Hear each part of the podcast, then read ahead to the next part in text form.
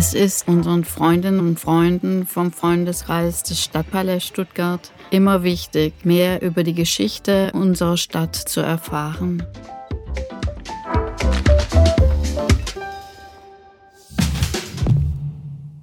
Herzlich willkommen in unserer nächsten Folge des Stuttgart Podcast der Stadtgeschichte. Heute geht es um das 19. Jahrhundert und die erste Hälfte, genauer gesagt unter dem Titel Stuttgart zwischen Residenz und Revolution.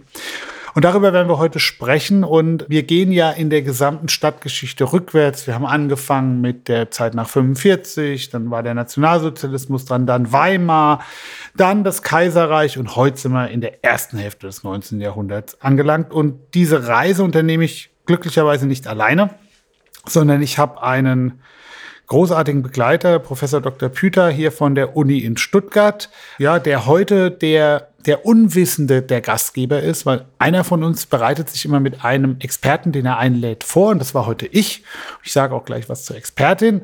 Aber der äh, Herr Püter stellt dann hoffentlich, wie immer, und er ist, glaube ich, schon berüchtigt dafür, ganz, ganz harte Nachfragen und äh, steile Thesen auf. Und ich glaube, das wird ganz großartig. Ja, zu Gast haben wir Frau Professor Dr. Paul die schon in unserer Reihe zu den württembergischen Königen geglänzt hat. Ja, und das hat mir sehr, sehr gut gefallen. Und darum haben wir sie natürlich auch eingeladen als Expertin für heute.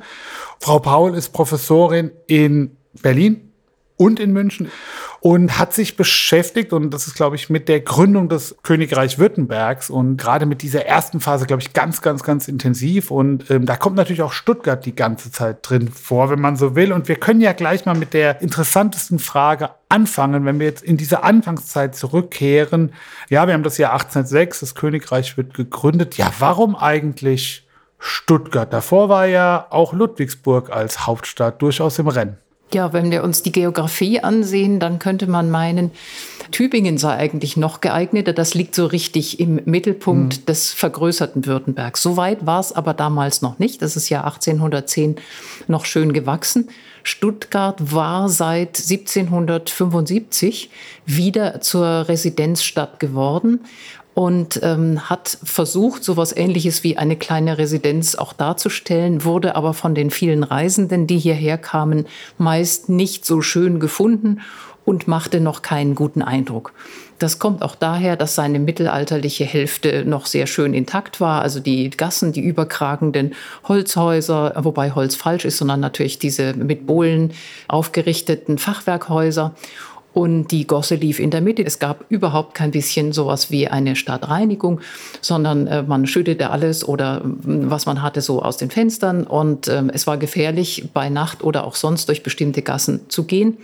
Hm, Stuttgart war noch nicht sehr präsentabel. Das können wir nachvollziehen mit Namen wie Nikolai oder Alexander von Humboldt mhm. war hier oder Goethe. Aber großer Fortschritt war dann seit 1806 äh, Friedrich nun König hatte für Symbolpolitik außerordentlich viel übrig, nicht nur in seinem Hofzeremoniell, sondern eben auch als Bestimmer eines ähm, gewissen Äußeren seiner Stadt.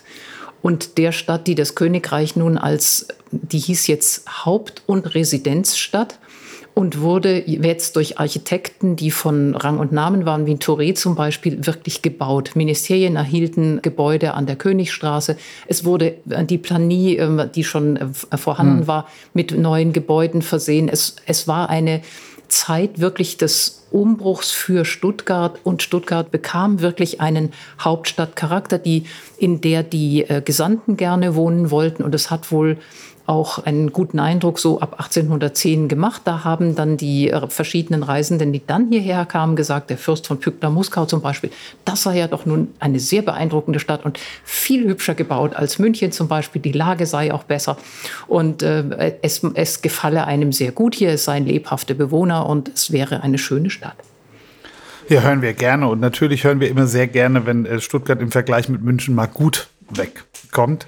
Wie kann man sich denn das vorstellen? Wer hat denn das Sagen in diesem Stuttgart im ersten, in der ersten Hälfte des 19. Jahrhunderts? Es gibt ja einen Oberbürgermeister nominell, aber wie, wie viel Ober ist der wirklich? Also der war am Anfang noch Stadtvogt, dann Stadtschultheiß und es gab einen Magistrat. In der Zeit König Friedrichs hatte der relativ wenig Zusagen. Wir dürfen uns nicht die so demokratische Wahl oder sonst irgendwas vorstellen. Vieles geht durch Kooptation. Aber es gab diesen Magistrat und der hat zum Beispiel 1807 enorm gute Vorschläge unterbreitet, die erst später realisiert wurden zur Modernisierung der Stadt. Der Bürgermeister, also der Stadtschultheiß, hatte schon Befugnisse, die aber mehr und mehr eingeschränkt wurden und ähm, hineingezogen wurden in die neue Ministerialverwaltung, in die Oberamtsverwaltung, in die Stadt- und Amtsneue Verwaltung. Und es wurden auch einfach Ämter geschaffen, die es vorher nicht gab, gerade über den Freund äh, des Königsgrafen Zeppelin, der sich dann mit den Dingen beschäftigt, die Innenministerien machen und die eine gute Stadtverwaltung macht. Das stand nebeneinander.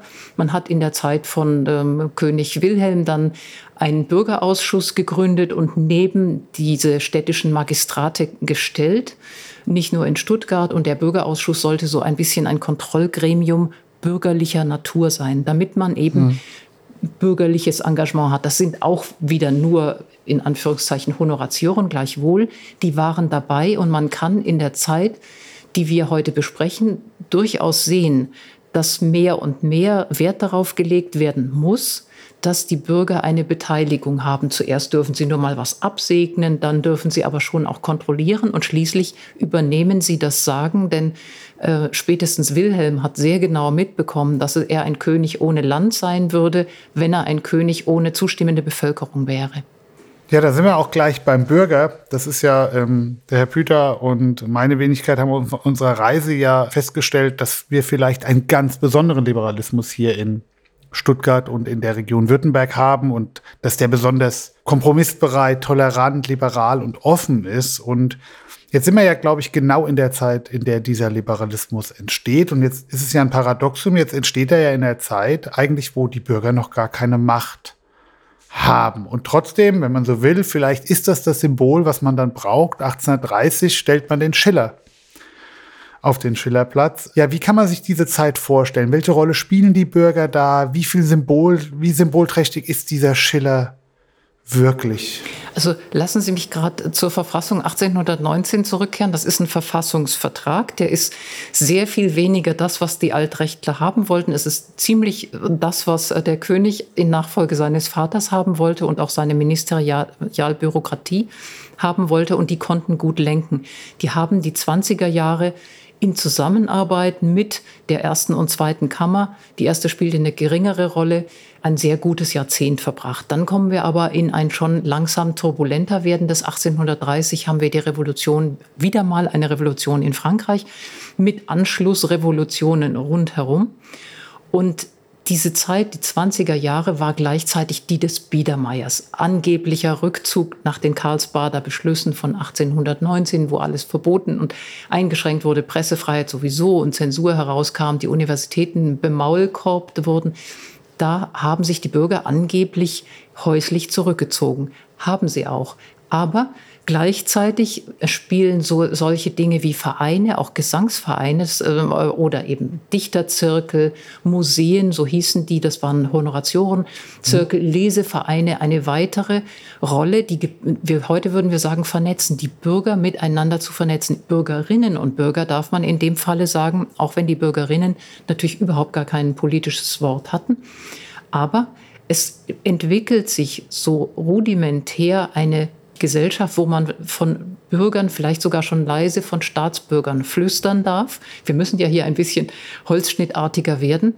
Und wo sich die Ideen, die einfach eingepflanzt sind, die sind seit der französischen Revolution aus Frankreich eingewandert in Württemberg. Die haben sich in ganz vielen Gesetzen und in äh, der Bürokratie, die man hier hat, der Verwaltung und in den Köpfen auch niedergelassen. Und die werden zusammen mit einer neuen Religion namens Nationalismus äh, kommen die zu einem zu einer ganz anderen Ausprägung, nämlich dass man jetzt Freiheiten fordert, Freiheit eben der Pressefreiheit für Dinge, Freiheit von Dingen, die man dann 1848 bündelt und zum revolutionären Ausdruck bringt. Soweit sind wir in den 1830ern aber noch nicht. Aber wir haben da schon erste Ausbrüche, äh, hier in Württemberg allerdings nicht. das ist wichtig zu bemerken, ähm, revolutionärer ähm, Unruhen,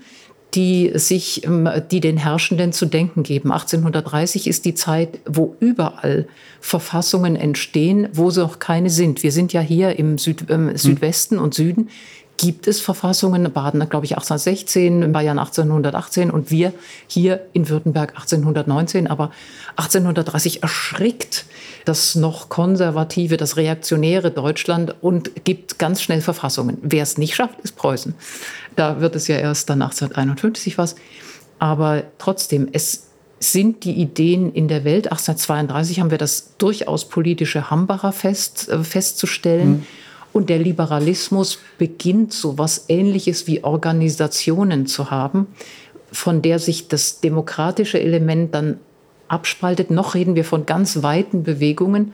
Liberalismus kann sich immer noch konstitutionelle Monarchie vorstellen. Und hier in Württemberg ist gerade diese Ausbreitung, Ausprägung wahrscheinlich sehr weit getragen von den Schichten, die wir als bürgerlich bezeichnen, äh, wobei das ein ganz weiter Bürgerbegriff ist, den ich jetzt gerade gebrauche. Mhm. Ich zähle die Handwerker und alle, äh, die dann später Kleinbürger sind, einfach dazu. Äh, sondern also ein weiter und nicht nur studierte akademische Bürger und politische Bürger, sondern wirklich das bis zu dem Bauern hin ein weiter Bürgerbegriff, den wir hier haben. Ich würde das gerne vielleicht noch an zwei Punkten verstärken. Mhm. Man kann den Eindruck gewinnen, dass Stuttgart als Haupt- und Residenzstadt und Württemberg eine Art Trainingslager darstellen, um Bürgerlichkeit politisch zu erproben. Warum? weil es eine zweite Kammer gab. Und das darf man gar nicht hoch genug veranschlagen, in denen politisches Reden trainiert wurde. Die politische Rede in Deutschland entsteht erst im Grunde nach 1815. Also politisch reden, dass man auftritt und zu politischen Inhalten öffentlich Stellung bezieht. Man braucht ja ein Forum, eine Institution. Da haben wir zum einen die zweite Kammer, also die gewählte Kammer, und da sind die drei süddeutschen Staaten Avantgarde. Württemberg ist Avantgarde zusammen mit Baden und Bayern. Das sind die einzigen drei größeren Staaten, die Verfassungsstaatlichkeit und damit Parlamentarismus, Frühparlamentarismus implementiert haben. Das zweite Trainingslager, es gibt noch ein drittes, das ist die von meiner Kollegin herausgestellte bürgerliche Geselligkeit und Vereinskultur. Da lernt man nämlich zu sprechen. Und zwar nicht nur die Salonkultur der gepflegten Konservation, sondern auch gelehrte Vorträge zu halten zu öffentlich interessanten Themen. Also die Vereinskultur, wo man Vorträge hält als Warm-up, um sich politisch zu betätigen. Und das Dritte, das dürfen wir nicht vergessen, sind die Kirchen. Denn Stuttgart ist auch der Hauptsitz der Württembergischen Landeskirche. Zum Katholiken kann ich gleich noch etwas sagen, denn die sitzen nicht in Stuttgart, sondern in Rottenburg, also in der Provinz aus bestimmten Gründen. Aber auch hier, wir haben sozusagen auch innerhalb der Württembergischen Landeskirche Strukturen, die das Reden befördern, synodale Strukturen und bei der Gelegenheit dürfen wir den Pietismus nicht vergessen. Denn die Erweckungsbewegung führt Frauen und Männer in Gleichberechtigung zusammen. Wer sich sozusagen von Christus angestoßen fühlt, unabhängig von seiner sozialen Stellung und seines Geschlechtes, der darf reden in diesen erweckten Zirkeln. Also insofern meine ich, kann man sagen, das wird ein besonders fruchtbares Pflaster ist, an dem sozusagen die Lust zur politischen Rede gedeiht. Ganz genau. Und man darf das alles auch noch mal nachlesen. Diese ganzen Parlamentsreden werden gedruckt und verteilt. Das ist also etwas, ähm, wo man sich vorstellen muss, dass es zirkuliert, dass es gelesen wird, dass wenn ein bedeutender Mann, sagen wir Uland ähm, oder andere auch äh, Reden halten oder Gedichte verbreiten, die ja hier zirkulierten, der, äh, der reichste Fürst zum Beispiel von Justinus Kerner oder Ulands äh, das äh, alte gute Recht, das waren Dinge, die, die die Leute auf den Lippen hatten und diese drei wichtigen Dinge, die Herr Püter gerade gesagt hat, das müsste man auch nochmal unterstreichen, gerade der große Bereich des Kirchlichen, der spielt eine ganz besondere Rolle. Und das kann man einfach deutlich machen. Also wir wissen, dass Württemberg das lutherische Spanien war. Mit einer vollkommenen Ausschlussgesetzgebung sowohl gegen jede andere christliche Religion, Reformierte nicht, auch Katholiken selbstverständlich mhm. nicht, Und es war gleichermaßen so, für jüdische durchwandernde ähm, Händler oder so, die durften sich auch nicht niederlassen. Hier war kein Niederlassungsrecht. Das hat Friedrich alles aufgehoben und gleich gemacht. Seine Judengesetzgebung hat er nicht 1808 durchbringen können und in Einzelgesetzgebungen ist er vorgegangen. Aber der allererste Moment, in dem er Katholiken hat nach ähm, Württemberg einladen können, hat er es getan. Das war ein ausgesprochen listenreicher Schritt schon 1803, in dem er zusagte, in den neuen Landen, die er bekommen würde, wäre vollkommene Religionsfreiheit gewährt. Das waren ja nun katholische Gebiete, aber zum Teil, also die Reichsstädte waren es nicht, Reichsritterschaften und äh, andere. Und er hat dann, gerade die österreichischen waren aber katholisch, die von später auch kamen. Und er hat denen vollkommene Religionsfreiheit zugesichert, da die Landstände kein Recht hatten, woanders zu ihre Stimme zu erheben als da, wo es rein protestantisch war, hatte er ein halbes Land in Toleranz sozusagen, einer Vorform von Toleranz schon an das Altwürttembergische hinangeklebt. Und 1806 wurde mit einem Federstrich die Ausschlussgesetzgebung beseitigt. Und von dann an haben wir hier eine von oben verschriebene Toleranz, die aber extrem wichtig war. Und die alle Beteiligten, auch die, Katholi ähm, also die Katholiken, die dann später Staatsrechtler heißen, Keller und der Bischof ähm, dann war von Keller, die die gelehrt hatten, dass man sozusagen verhandelt, dass man aufeinander zugehen muss, dass man bestimmte kirchliche Strukturen begründen muss und die gelernt haben, wie Aushandlungsprozesse gehen. Das wird sehr, sehr wichtig für den Kulturkampf, der hier nicht stattfand. Aber den haben wir hier. Und was Sie sagten von den Reformierten, die werden ja ein Gegenlager werden in den spätestens 30er Jahren des Protestantismus. Da haben wir eine moderne Richtung, eine protestantische Tübinger Schule, die äh, David Friedrich Strauss ausgehend und sein, sein äh, mhm. revolutionäres Jesusbuch bekämpfen. Da haben wir also moderne Protestanten und dann die Pietisten, diese Erweckungsbewegung, wo auf der einen Seite, wie Sie betont haben, eben die politische, nein, die religiöse Rede, die offene Rede gelernt wird, auch gelehrt wird im Zuhören. Aber dann geht das auch in eine breitere Öffentlichkeit. Es gibt einfach offene Diskussionen, das ist ja auch wichtig, darüber. Na, jetzt im könnte ich Ihnen, Herr Püder, entgegenhalten, Trainingslager ist schön und gut, das trifft es auch ganz gut, aber es ging ja durchaus auch zur Sache. Also haben ja einen richtigen Umsturzversuch äh, von äh, einem Verleger namens Frank, ja, der ähm, der Bruder oder der zum Kosmos Verlag später wird. Also es war ja doch auch mehr als trainieren und es gab tatsächlich einen Konflikt in irgendeiner Form zwischen den Liberalen, den sich formierenden Liberalen und dem König. Es besteht eine enge Verbindung zwischen der Fähigkeit zu predigen und der Fähigkeit, politisch Reden zu halten. Und deswegen ist Württemberg, man möchte fast sagen, ein Paradies, in dem dieses Antrainieren bestimmter rhetorischer Techniken möglich ist. Und das erkennen Sie beispielsweise an Abgeordneten in der ersten deutschen Nationalversammlung in Frankfurt, in der Frankfurter Paulskirche, die aus Stuttgart kommen. Schauen Sie sich einen meiner Vor -Vor -Vor Vorgänger an. Das ist Wilhelm Zimmermann, der über den Bauernkrieg geforscht hat und die Universität Stuttgart, mein Institut, kann durchaus ihn zu seinen weiteren Ahnen zählen. Zimmermann kommt aus einem protestantischen Pfarrhaus, hat selbst eine Predigerausbildung und das merkt man, wie er in der Frankfurter Paulskirche Pathos geladen, in einem Predigerton ohne Gleichen die Paulskirchen-Linke anführt und dann durchaus dazu aufruft, in Schleswig-Holstein die Ehre der deutschen Nation mit Waffengewalt zu verteidigen.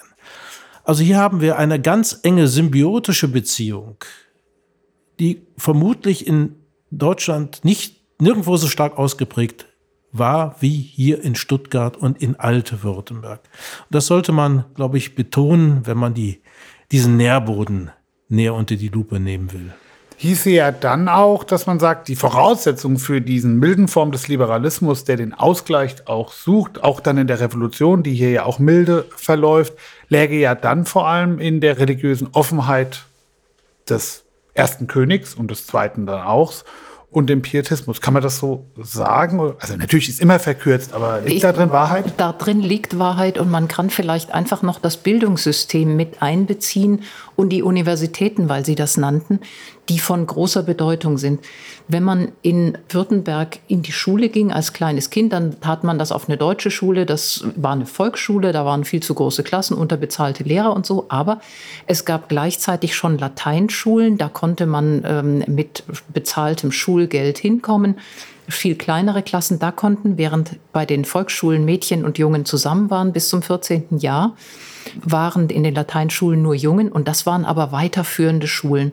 Und da von denen aus konnte man auf zwei äh, Schultypen kommen und einer davon, das waren die Stifte. Das waren die früheren hm. äh, großen ähm, ähm, äh, Lateinschulen. Karl Friedrich Reinhardt zum Beispiel, der zweite, aber deutschstämmige Außenminister Frankreichs nach Talleyrand. Der war in Maulbronn gewesen, hat es gehasst. Der war ein Zeitgenosse Schillers. Man geht dann weiter eben von diesen Schulen wie den Lateinschulen wie, äh, und dann eben auf, von den Stiften hin ins Stift nach Tübingen. 1807 oder 13 hat, glaube ich, Friedrich eine katholische Universität gegründet. Die wurde 1817 nach Tübingen gesetzt und man dachte, nun würde man da also äh, der ähm, protestantischen Religion eine große Vorherrschaft einräumen. Tatsache war, dass es dann zwei Tübinger Schulen gab, eine katholische und eine protestantische, von denen die katholische einen großen Einfluss nehmen sollte in dem nicht hier vorhandenen Kirchenkampf, aber zu einer ganz neuen Positionierung der württembergischen Katholiken. Also wir haben ein enges Zusammenwirken von Bildungssystem und von Kirche. Die Volksschulen waren sowieso immer in kirchlicher Hand und wurden auch von dort aus vom Pfarrer kontrolliert. Und später, dann gab es eben äh, diese äh, theologischen und anderen Seminare. Da wurden Leute ausgebildet, deren Pflicht es war, beruflich zu reden. Aber das hieß nicht, dass die Regiminalisten und die Kameralisten und das waren die Verwaltungsbeamten mhm. nicht rhetorisch geschult worden wären. Noch war der Schulkanon ja ein ganz anderer und Rhetorik gehörte immer noch dazu. Also das Bildungssystem trägt maßgeblich bei. Ja, Herr Püter, Sie haben ja mal die steile These über die Stuttgarter Republik aufgestellt und haben ja da auch den Gründungstag der Stuttgarter Republik in den 20er Jahren mit dem mit dem Rückzug der deutschen Parlaments nach Stuttgart legitimiert. Und jetzt passiert das ganze Jahr 1848 schon einmal. Wie kommt es dazu? Und ist es auch wieder so, dass in Stuttgart die Welt dann vielleicht doch noch ein bisschen liberal heiler ist als in Frankfurt zu der Zeit? Also Stuttgart ist der Zufluchtsort der letzten Mohikaner, also derer, die sozusagen den autoritären Mächten trotzen. Das ist äh, 1920 so, als äh, die Republik und ihre parlamentarischen Führungsfiguren nach dem Putsch in Stuttgart Asyl finden und hier sozusagen in einer Willkommenskultur sich auch parlamentarisch betätigen können. Und das ist auch im Gefolge der Revolution von 1848, 49 so, als die Freie Reichsstadt Frankfurt am Main nicht mehr imstande ist, sozusagen das Parlament zu schützen dann ist der einzige Zufluchtsort, der überhaupt in Frage kommt, noch Stuttgart. Und das spricht dafür, dass in puncto Liberalität damals zumindest es Stuttgart aufnehmen kann auf Augenhöhe mit der freien Reichsstadt Frankfurt am Main. Ich möchte vielleicht noch einen weiteren Aspekt hinzufügen. Natürlich ist es so, dass auch der VfB Stuttgart sein Motto dieser Zeit verdankt. Furchtlos und treu. Mhm. Das ist das Motto des VfB Stuttgart. Warum? Weil dieses von meiner Kollegin Paul herausgestellte die Fähigkeit Württembergs, eine neue Identität zu finden, sich eben auch darin niedergeschlagen hat, dass sich dieses Württemberg einen neuen Wappenspruch gab, furchtlos und treu. Das ist eine Erfindung, die über Ludwig Uhland verläuft, über Eberhard von Barte, über die literarische Imagination. Man muss diesem neuen Württemberg ein Motto, ein Slogan verleihen als eigenes Band und das furchtlos und treu. Und der VfB Stuttgart hat sozusagen im Zuge dieser Entwicklung des frühen 19. Jahrhunderts dieses Motto sich zu Recht angeeignet. Und in die Popularkultur übernommen, nicht wahr? Und es ist das vergisst man oft, wenn man nur in der späteren Neuzeit unterwegs ist, sehr früh schon, dass der Wunsch der königlichen Regierungen, ich ähm, lasse das jetzt wirklich mal bewusst weg, immer nur die Könige zu nennen, konsensuell zu unterfangen, was man regiert. Ich mache das, weil wir ordnen an, weil ähm, Friedrich hat als, noch als Kurfürst eine erste Rede an die Bevölkerung, die neue württembergische Bevölkerung halten lassen und ihr ein äh, gewissermaßen blühende Landschaften versprochen und hat versucht, die mitzunehmen. Äh, es solle ein schönes, großes Ganzes aus so verschiedenen Landschaften und Städten entstehen, die ihr Zusammentreten nie ähm, geahnt hätten, hat er ungefähr gesagt. Es wurde versucht, durch die verschiedenen Gesetze, diese Organisationsmanifeste, Edikte und so weiter, wie es sein Sohn weitergeführt hat, 1817, 18, 1819, versucht, die Bevölkerung zusammen, langsam aber sicher zusammenwachsen zu lassen. Das ist sehr schwierig in einer Zeit, in der man gewissermaßen eine Kirchturmidentität hat. Niemand reist herum, niemand guckt irgendwas anderes an. Selbstverständlich wandern die Handwerker, selbstverständlich gibt es einen Austausch zwischen äh, Klöstern und die Universität und ihre Skolaren sind auch schon unterwegs gewesen seit dem Mittelalter und sind es weiter. Aber grundsätzlich ist man zu Hause und da muss die Regierung sehr viel tun, um so eine Identität zu stiften und zu fördern und das ununterbrochen weiter. Und wenn es dann beim VfB Stuttgart endlich angekommen ist, dann tatsächlich hat dieser Versuch gefruchtet und ist dann endlich überall. Dieses Motto kennt dann jeder.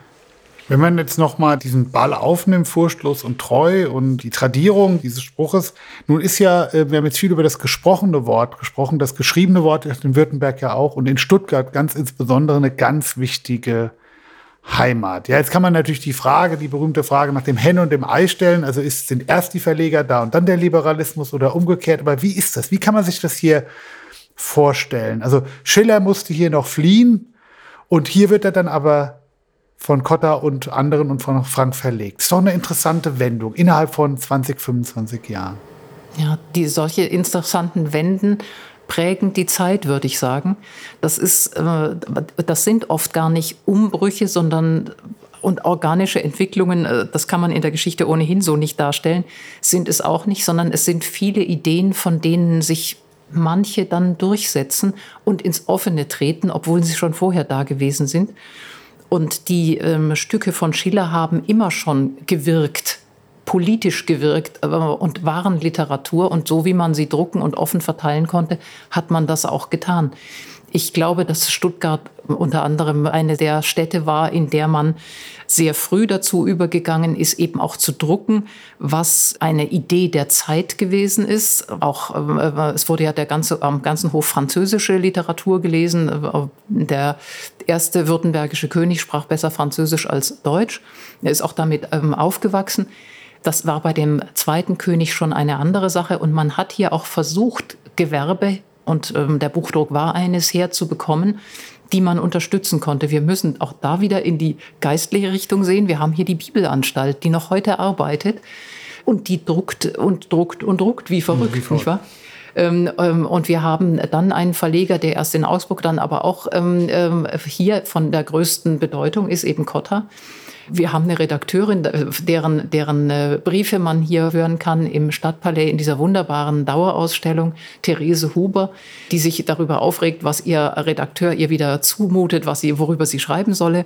Es ist eine Stadt, in der geredet und deswegen auch gedruckt wird. Wir haben ja schon erwähnt, ähm, die, die politische Rede wird gedruckt und verteilt. Und dann auch nicht zu vergessen diese, das topografische Büro, was gigantische Mengen von Bänden über Württembergs äh, Topografie erstellt. So konnte jeder Beamte sich belesen über den Ort, wohin er versetzt wurde. Die waren anfangs 200 Seiten dick, später glaube ich 600 oder 800 und sind 60 oder 70 Jahre lang erschienen. Es, sind, äh, es wird hier gedruckt, es wird gelesen und es wird darüber diskutiert. Und das ist eine Fortführung eigentlich der Aufklärungskultur, die hier einen besonderen Sitz auch gehabt hat in der Spätaufklärung, die unter Friedrich I. auch gesetzlichen Ausdruck gefunden hat. In einer Jumelage mit französischen Ideen. Und die hat Württemberg gut getan, die hat vielleicht dem Südwesten gut getan. Der Liberalismus hat hier seinen Ort. Ich will das vielleicht noch mit den russischen Einfluss ergänzen, der natürlich nicht die Pflanzstätte des Liberalismus ist, aber man darf nicht vergessen, dass, dass Alexander I., der Bruder von Katharina, der Gattin Wilhelms, jemand war, der versucht hat, äh, eine neue Qualität in die europäischen Mächtebeziehungen zu implementieren, eine auf Verständigung, Konsens und friedliche Konfliktaustragung gepolte systemische Hinwendung, die den Krieg höchstens als Ultima Ratio betrachtet, aber den friedlichen Interessenausgleich auf diplomatische Weise favorisiert im sogenannten europäischen Mächtekonzept. Das nur am Rande. Aber was man vielleicht in dieser Hinsicht die besondere Beziehung Württembergs zu Russland noch vielleicht mehr als nur in anekdotischer Hinsicht aufnehmen sollte, ist jetzt ein Spruch der britischen Königin aufgreifen. Where are the horses? Die Pferde sind im Gestüt Marbach. Und wie ich jüngst von Professor Christian von Holst erfuhr, der ein Experte auf diesem Gebiet ist, hat der württembergische König Wilhelm I. sich in Europa Meriten verdient, weil er weiße Araberhengste züchtete. Ein Experte war. Er war ein sozusagen Hippologe vor dem Herrn. Ähm, und äh, das ist etwas, was gar nicht gering zu schätzen ist. Der König als Experte, als professionalisierter Pferdezüchter Übrigens der Rasse, die sich unter Napoleon Bonaparte bewährt hat, weil der Bonaparte auf seinem Zug, etwa auch der Grande Armee, auf einem weißen Araberhengst namens Marengo gesessen hat. Und das ist sozusagen der Versuch, das zu imitieren. Da haben wir sozusagen das französische Vorbild und den Russlandfeldzug können wir jetzt auch als elegante Brücke für Russland nehmen. Und da haben wir das Russophile und das Frankophile in einer Person. Ganz genau. Und man könnte auch sagen, äh, Friedrich I. war Gouverneur Katharinas gewesen, war einer, äh, in Finnland war einer der wenigen, die dann gesagt haben, äh, ich kann Französisch, ich kann Deutsch, ich muss jetzt unbedingt Finnisch lernen, was er auch getan hat. Und seine Schwester war wiederum die Mutter eben des besagten Alexander. Die russischen Einflüsse sind allerdings bei Friedrich auch solche, einer brachialen Durchsetzungsgewalt. Und das war bei Friedrich ganz anders. Wobei ich das bewundere. Ich wusste das nicht, dass er Hippologe war. Ich habe aber immer betont gefunden, dass er ein großer Kunstsammler und Kunstkenner war. Und das ist schon erstaunlich. Und er hat selbstverständlich die Landwirtschaft gefördert. Aber ich wusste das nicht und finde es erstaunlich und begeisternd, dass er so ausgedehnte Kenntnisse hatte. Das ist ja nun nicht unbedingt das, was man von Königen dieser Zeit äh, erwartet. Also ich glaube, gerade hier in Württemberg ist es so, dass wir auf jeden Fall zwei Könige haben, nämlich Friedrich und Wilhelm, die unglaubliche Experten in Sachen Staatsbildung sind und auf anderen Bereichen. Wir haben davor welche, die begrenzt Experten sind in dem, was sie tun, und danach nimmt's, sag ich mal, auch in der Rolle ab. Aber genau im richtigen Moment, glaube ich, sind wirkliche Experten und Fachleute am Werk in dem, was sie tun, und Württemberg profitiert davon. Die Frage, die man natürlich dann stellen kann, äh, wie dieser Hypologe auch noch zu einem solchen Geschick kommt, was er eben tolerieren müsste, sollte und könnte, weil ich glaube, das zeichnet die Stadt und das zeichnet auch den König im Umgang mit seiner Stadt unglaublich aus, dass er genau weiß, wie viel er zulassen muss und wo er auch einschreiten muss. Woher kommt das? Liegt das auch in der liberalen Luft und der König lernt es von seinen Bürgern oder Gibt es da noch andere Quellen, Frau Paul? Ich kann mir vorstellen, dass er als allererstes, es war ein, ist ja bekannt, wie schlecht das Verhältnis zu, zu Zeiten zwischen dem ähm, äh, zweiten württembergischen König Wilhelm und seinem Vater war. Äh, er hat sich entschieden gegen ihn positioniert, ohne wirklich charakterlich sehr unterschiedlich zu sein und hat viele Dinge, zum Beispiel dieses ähm, eher im Konsens zu regieren, aber auch viel weniger offen und äh, manches eben sozusagen hintenrum zu machen, das war etwas, was ihm mehr lag. Er hat aber gleichzeitig immer von den Ministern, er hatte gute Minister gelernt, hat mit denen kooperiert, hat nicht alles selbst machen wollen, was bei Friedrich der Fall war, hat sich beraten lassen, wurde aber auch in der Zeit die, seiner langen, langen Regierungszeit sicherlich eher starrer. Das äh, ist, in der, ähm, ist wohl in der, in der menschlichen Entwicklung, aber gleichzeitig immer mit einem ganz wachen Auge auf die politische Entwicklung und immer im rechten Moment nachgebend. Das war was, was ihn ausgezeichnet hat. Er hat zum Beispiel wegen des Rumpfparlamentes, das haben wir kurz angesprochen, dann äh, Römer bedrängt, er solle nun endlich, endlich dafür sorgen, äh, dass man die rausschmisse, als schon ausländische Diplomaten sagten, das sei nun aber wirklich gefährlich und von Preußen aus Signale kamen, äh, man könne wirklich äh, jetzt mal vorbeikommen, wenn es denn sein müsse. Und die ähm, es nicht fertig kriegten, eben das ähm, Rumpfparlament aus der Stadt zu werfen. Und da hat er dann den Minister, also hat er Römer bedrängt und dann wurde dem ähm, wurde ihm signalisiert von Römer, das kann ich nicht machen. Wir müssen einen handfesten, nachvollziehbaren Grund haben.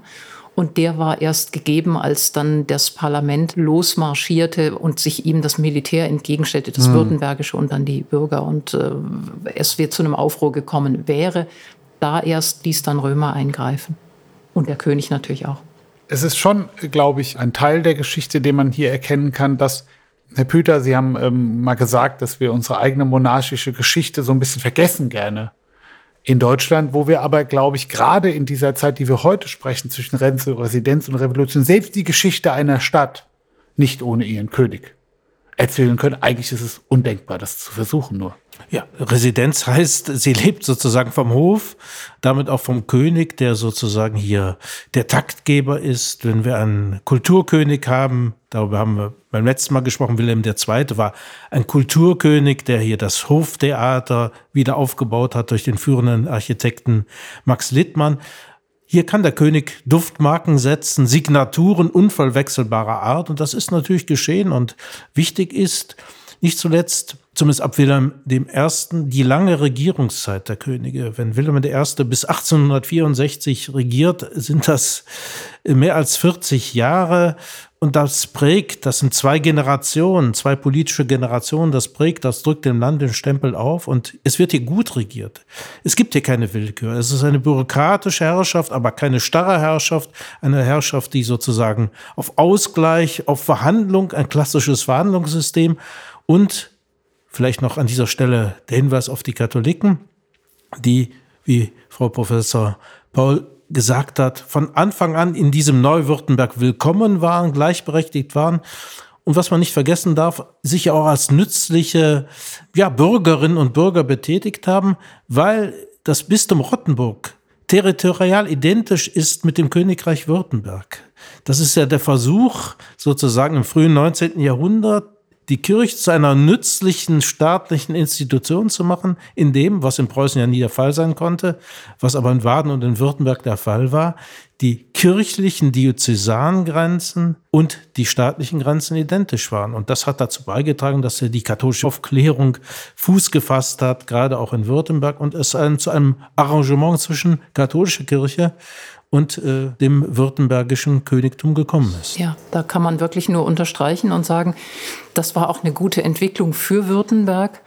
Es war am Anfang nicht ganz leicht. Die Katholiken Württembergs unter der Herrschaft Friedrichs, die gehörten zu fünf Bistümern. Und das war eine lange, lange mhm. Zeit der Verhandlungen, aber auch interessiert, also geführt von Seiten der württembergischen Katholiken und des Klerus. Das war nicht eine Sache, die der König wollte. Ich will die Katholiken in einer äh, Diözese oder ich will sie in, in einem Bistum in solchen und diesen Grenzen haben, sondern das wurde vom Klerus mitgetragen, den ersten Staatskirchlern, aber dann auch denen, die schon ultramontane Einflüsse hatten und gleichzeitig sich als äh, katholische Württemberger, württembergische Katholiken fühlten und verhandelten. Es war auch ein wichtiger Punkt, dass die Bischöfe und die Könige, da wir es ja nun sagten, äh, stets äh, ein sehr, sehr gutes Verhältnis hatten. Das ist ein Zufall, aber so war es.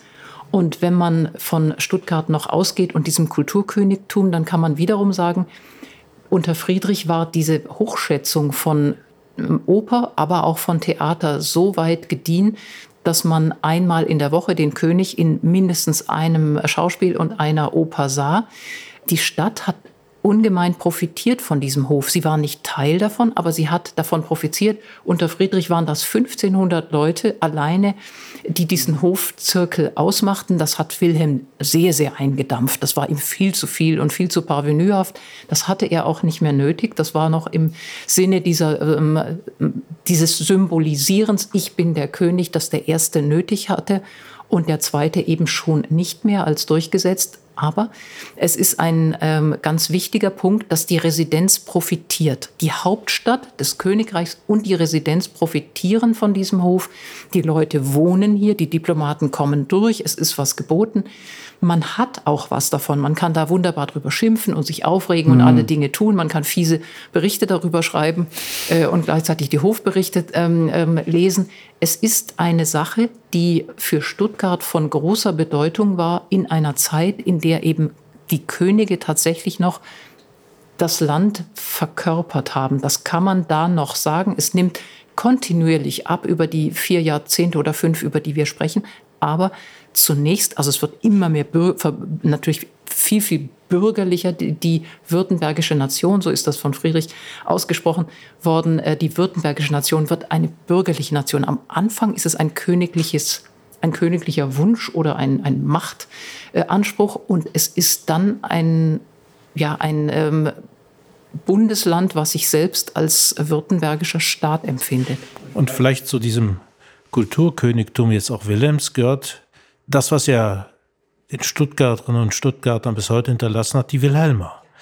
Äh, dass ein König sozusagen sich betätigt im Bereich der botanischen Gärten und das zugleich mit den zoologischen Gärten verbindet, das ist klassisch bürgerlich. Der zoologische Garten ist eine Form der bürgerlichen äh, Erschließung, Exploration von Flora und Fauna. Äh, der Cannstatter Vasen geht auch auf ihn zurück, weil es ja sozusagen ein Fest ist, das der Landwirtschaft, also auch de dem Gewerbe gewidmet ist. Hier haben wir bürgerlichen Gewerbefleiß mit landwirtschaftlicher Leistungsschau verbunden. Und wenn man durch Stuttgart mit offenen Augen geht, sieht man gelegentlich Mammutbäume an verschiedenen Stellen.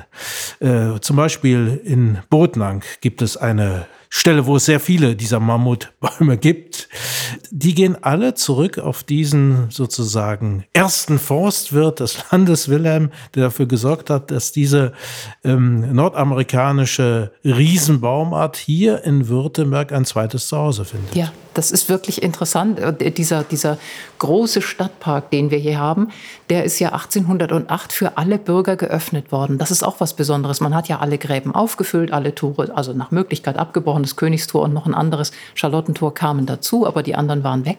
Man hat die Stadt wachsen lassen nach außen und gleichzeitig verschönert und solche Bildungsinstitutionen auch gegründet, nicht? Und das war ja der Zoologische Garten auch eine Bildungsinstitution, ein, ein zugänglich machen von exklusivem Wissen für viele. Und wenn man, wenn man überlegt, dass das dann wilhelminische Politik ist, dann ist das eine, die eben weiterhin versucht, die vielen zu gewinnen, die, die württembergischen Bürgerinnen und Bürger zu einem einheitlichen Volk zu machen.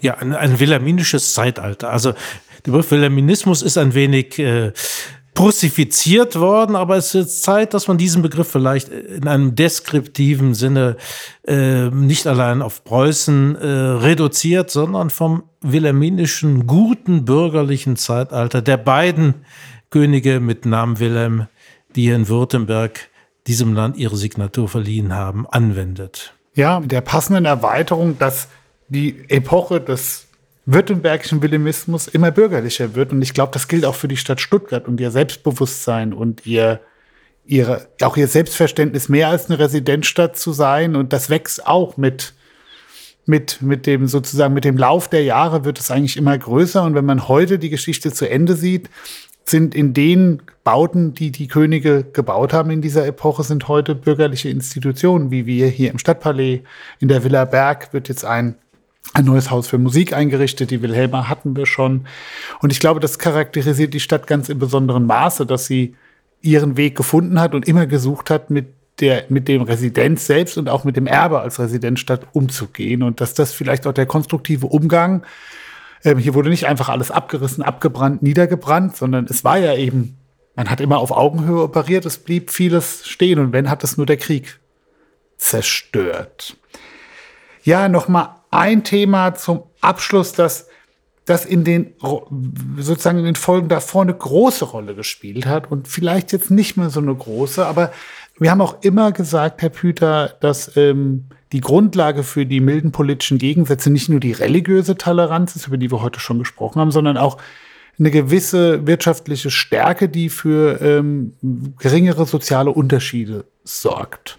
Nun könnte man ja in dieser Epoche, Frau Paul, sagen, ja, aber davon sind wir noch weit weg. Also die Industrialisierung ist hier noch, also wir haben ja schon unter Herrn Langewiesche gelernt, wir lassen die ersten zwei Phasen zwar nicht gänzlich aus, aber doch im großen Maße.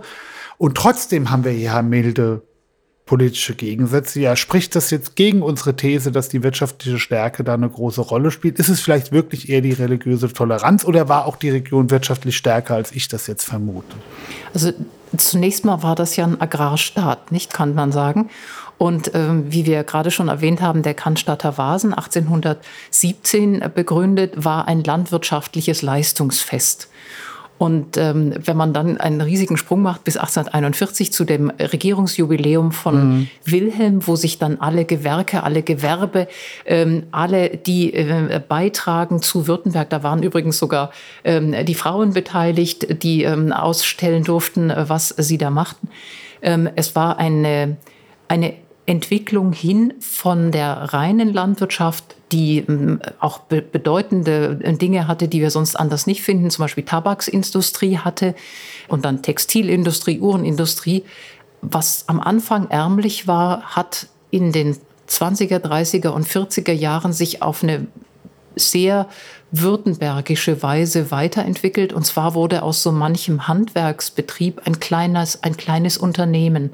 Und manche wurden auch große Unternehmen und stellten dann Maschinen her. Und spätestens nach dem Entdecken der vielen Wege, also ähm, es hatte Stuttgart früh und gleichzeitig Württemberg schon unter der Zeit von Friedrich im ersten eine vorzügliche Infrastruktur erhalten und Infrastruktur und Handel und Wirtschaft gehören untrennbar mhm. zusammen.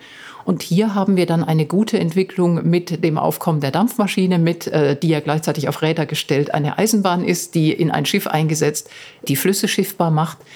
Da haben wir eine langsame, aber stetige, nicht so beeindruckende, nicht so, so Pauperismus kennen wir hier auch, aber aus anderen Gründen. Wir haben hier keine Entwicklung, wo dann plötzlich riesige Maschinen dastehen äh, oder solche Hungeraufstände, wie sie in Schlesien dann nötig wurden, weil die Webstühle maschinell wurden und die Handweber brotlos wurden. Hier wurde das anders gemacht und noch immer arbeiteten viele in kleinen Weingärten und vielen Landwirtschaften und gleichzeitig hat das städtische Handwerk, wir haben hier viele Städte, Weiler, Dörfer, wo Handwerker sind und die produzieren auf eine erstaunliche und hervorragende Weise. Und das ist ein Land des Gewerbefleißes, kann man, glaube ich, sagen. Und das wird dem 1841 das erste Mal so richtig deutlich, wenn man anguckt, dass diese 10.000 Leute, die da den Zug bestücken und von 200.000 in Stuttgart angeguckt werden, da sieht man dann, was hat dieses Land zu bieten und äh, kann dann eben sehen, wo sie überall hervorragend geworden sind durch eine weise und kluge Förderung auch der Wirtschaft. Damit wären wir für heute am Ende. Vielen, vielen Dank, Frau Paul. Vielen, vielen Dank, Herr Püter. Wenn man das so ein bisschen zusammenfasst, jetzt stehen wir ja eh im Rückwärtsgehen vor der Zeitenwende. Jetzt beginnt etwas gänzlich Neues. Auch ich als sozusagen moderner Historiker verlasse jetzt die bekannten Pfade. Und was man aber, glaube ich, schon sagen kann, wenn wir so ein bisschen Resümee ziehen aus 1806 bis heute, ist, dass diese Stadt doch immer liberaler, toleranter war als alle anderen deutschen Großstädte und dass wir glauben in dieser Runde, dass das in der großen religiösen Toleranz und in der wirtschaftlichen Stärke begründet liegt. Herr Püter, würden Sie mir da in diesem Resümee zustimmen?